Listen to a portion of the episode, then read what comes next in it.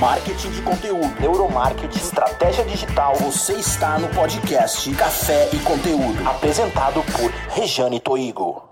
Fala, gente boa, tudo bem? Vou me apresentar porque andaram reclamando. Eu sou Rejane Toigo, trabalho na Like Marketing, uma agência de marketing digital, e hoje sobre o que falaremos aqui nesse canal sobre a lógica do consumo. Sim, porque quem trabalha com marketing digital passa o tempo todo fazendo o quê? Adivinhando como é que as pessoas compram. Na verdade, quem trabalha com marketing, quem trabalha com vendas, esse povo todo fica aí bolando um jeito para falar com o cliente para vender de forma mais fácil, né? Hoje eu vou apresentar um livro que é obrigatório para quem trabalha com qualquer tipo de venda. Venda online, venda offline, venda... Quem precisa vender, meu filho, tem que ler esse livro. Esse de cabeça para baixo. Ai, a pessoa é louca. Tem que vender, tem que ler esse livro. Ah, mas eu sou médico, eu sou dentista, eu sou fisioterapeuta. Você também vende, criatura. Porque se as pessoas te procuram e se as pessoas voltam no teu consultório é porque você vende certo? Então tem que ler esse livro aqui, A Lógica do Consumo. Ele mostra como é que realmente as pessoas consomem. Esse livro é um livro básico, é um livro número um para quem quer entender um pouquinho de neuromarketing e como aplicar esse pouquinho de neuromarketing no seu negócio e que vai fazer a grande diferença na hora de você atrair os seus clientes. Isso porque nesse livro ele dá muitos exemplos de como é que o cérebro funciona na hora que ele escolhe um produto. Vamos lá. E para todo mundo ficar morrendo de vontade de ver, ler esse livro, eu vou contar uma pesquisa que tem aqui e eu vou contar uma só das enésimas pesquisas que tem aqui nesse livro para todo mundo ficar morrendo de vontade de ler ele, porque eu tenho certeza que o conhecimento desse livro pode fazer a diferença em qualquer tipo de negócio. Então vamos ao estudo. Esse autor aqui, Martin Lindstrom, ele pegou uma máquina de ressonância magnética, aquela que observa as imagens do cérebro em funcionamento e colocou uma TVzinha lá dentro, uma tela. Nessa tela ele podia colocar fotografias e foi o que ele fez. Só que ele recrutou voluntários de dois grupos, fumantes e voluntários não fumantes.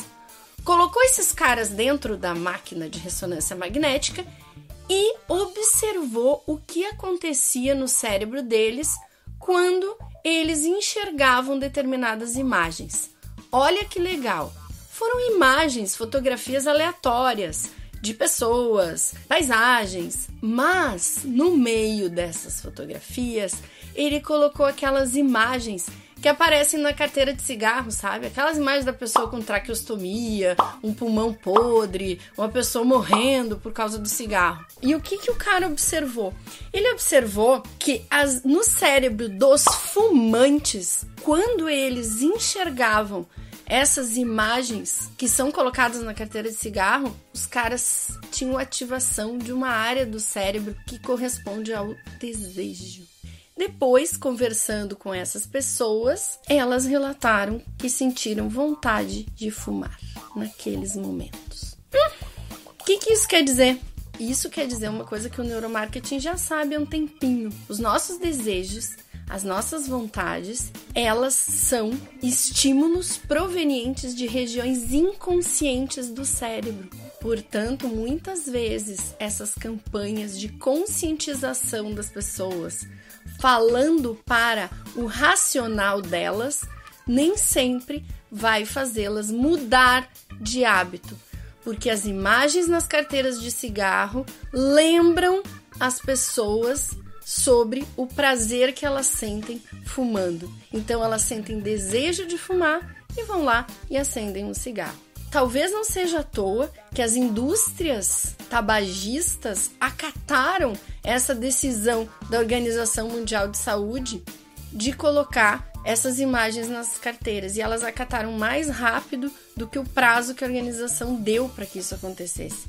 Isso nos leva a crer que a indústria química, que inclui a indústria tabagista, a indústria alimentícia, a indústria farmacêutica, Talvez ela saiba mais do funcionamento do cérebro do que os maiores neurocientistas. Bom, só uma reflexão, uma opinião, né? Uma reflexão, um divagamento, só uma divagação de Rejane. Mas enfim, o que, que é importante para quem trabalha com marketing, para quem trabalha com venda? Primeira coisa importante é ler esse livro, de novo de cabeça para baixo. É ler esse livro aqui, que nesse livro aqui vai contar várias pesquisas como essa que comprovam que nossas decisões são, na maioria das vezes, inconscientes. Então a gente precisa entender como o cérebro toma essas decisões, quais são os desejos, quais são os anseios, quais são as regiões neurológicas ativadas para poder, de fato, vender de forma mais eficiente para o nosso cliente. Isso é manipulação? Fica a pergunta ética.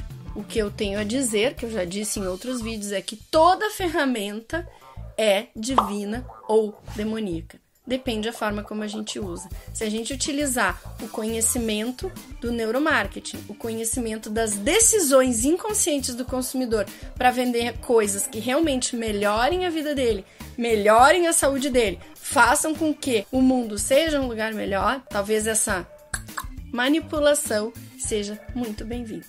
Valeu? Então, um beijo e até o próximo vídeo! Não quero saber se o pato é macho, eu quero é ovo.